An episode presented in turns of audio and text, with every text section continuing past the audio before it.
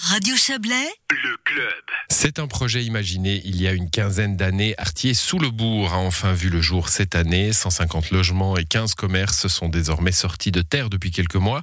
Après des hésitations dues à la pandémie, la zone est enfin inaugurée en ce moment même. Proche de la gare et de l'hôtel de ville, le projet a notamment fait face à des oppositions qui sont remontées jusqu'au tribunal fédéral. Joël Espy a retracé cette épopée d'investissement public avec Grégory Deveau, le syndic d'Aigle. Oui, il y a eu plusieurs éléments déclencheurs, c'est clair, et puis euh, plusieurs partenaires, puisque plusieurs propriétaires de, de, ces différentes parcelles, mais, mais clairement, on, on sentait euh, avec le, le départ à l'époque, euh, effectivement, de, de, la Migros, qui était dans le quartier de la Gare, à Nova Salle, dans la zone industrielle, la, la, nécessité finalement de ramener de la vie en ville, de dynamiser ces, ces formes de friches, hein, friches industrielles et, et espaces vides, forme de dôme creuse au, au centre-ville, et puis ben très vite, ces, ces différents éléments ont permis de, de mettre euh, d'accord les propriétaires pour se lancer dans, dans un vaste projet urbanistique mmh. et puis euh, mais, mais, qui puisse coller au mieux à, à l'évolution de la société dans les années suivantes. On peut revenir en détail sur euh, le contenu hein, du, du quartier, mais de manière générale, c est, c est, on a l'impression que c'est un mouvement continu, un petit peu la rénovation euh, dans le centre-ville d'Aigle notamment. C'est l'impression que vous avez aussi que, que c'est une ville en mutation un peu? Ouais, c'est une ville qui change, c'est une ville qui évolue. On, on essaye tant bien que mal d'accompagner hein, ces changements. C'est vrai que là, on dans le cadre du quartier Soulbourg, on avait potentiellement vraiment plus de maîtrise sur sur l'urbanisation puisqu'on était en partie propriétaire, donc participation au concours urbanistique, etc. Et puis euh, sur d'autres éléments de la ville qui, qui évoluent, on, on, a on a moins prise. On est simplement on appuie, on conseille aux propriétaires aux promoteurs. Et puis là, c'était c'était le cas dans, à, à Soulbourg où, on pouvait euh, imaginer ce que devait, comment devait se développer le, cœur de ville. Et, lorsqu'on prend un petit peu d'auteur et qu'on se, rend euh, sur les hauteurs d'Aigle, hein, de, de, des lieux bien connus de, de, des Aiglons et des Aiglons, on, a franchement l'impression que ce quartier a toujours existé, qu'il est qu'il est un neuf bien sûr, mais mais qui s'intègre parfaitement dans, l'évolution des, des ruelles du centre-ville. Justement, l'intégration euh, dans le centre-ville, c'est ça qui a posé problème. Hein. Vous avez eu des oppositions, c'est monté euh, jusqu'au tribunal fédéral, ça a pris euh, des années.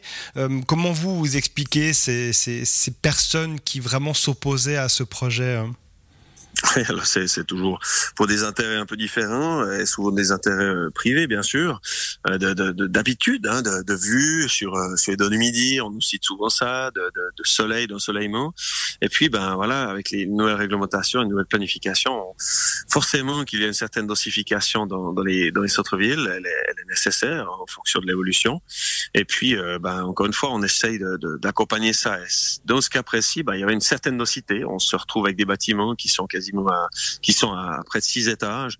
Alors, euh, lorsqu'on établit un, un programme, un, un, plan de, un plan de quartier, un plan partiel d'affectation, enfin toutes ces toutes ces formes de procédures, il est important de pouvoir tenir compte de, de, du milieu dans lequel on insère un, un, nouveau quartier, comment il va évoluer, et puis pour euh, garantir une plus grande euh, acceptabilité.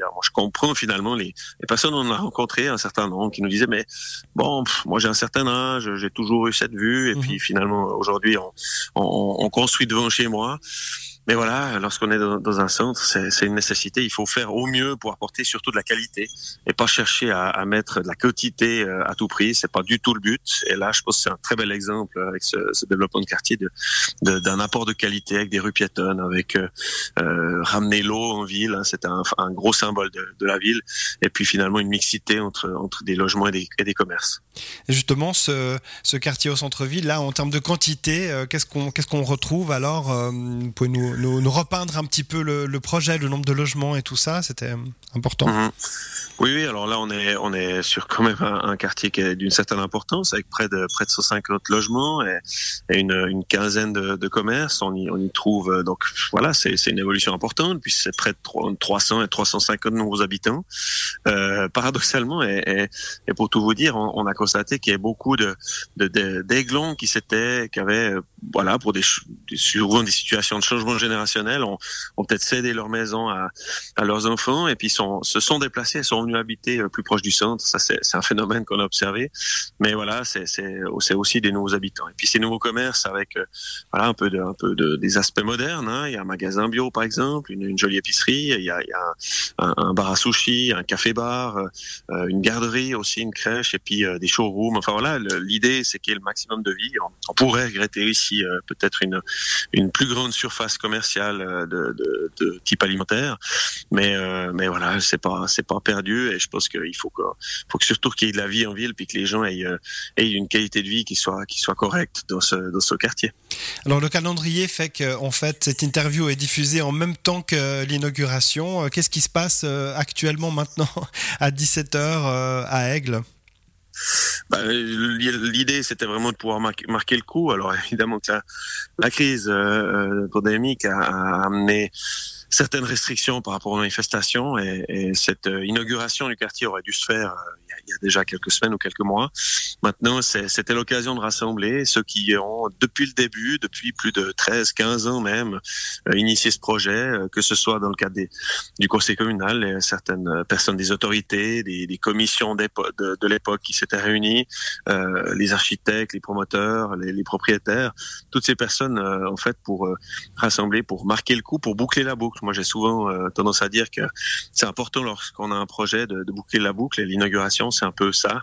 Euh, c'est dire ok on, se rassemble on est on, constate on va on imagine peut-être aussi certaines évolutions et puis bah voilà une petite partie officielle une petite rencontre avec les riverains les, différents acteurs de ce, de ce quartier et puis finalement une partie un peu plus récréative le syndic d'Aigle, Grégory Deveau, avec Joël Espy, la construction du quartier sous le bourg aura coûté quelques 50 millions de francs.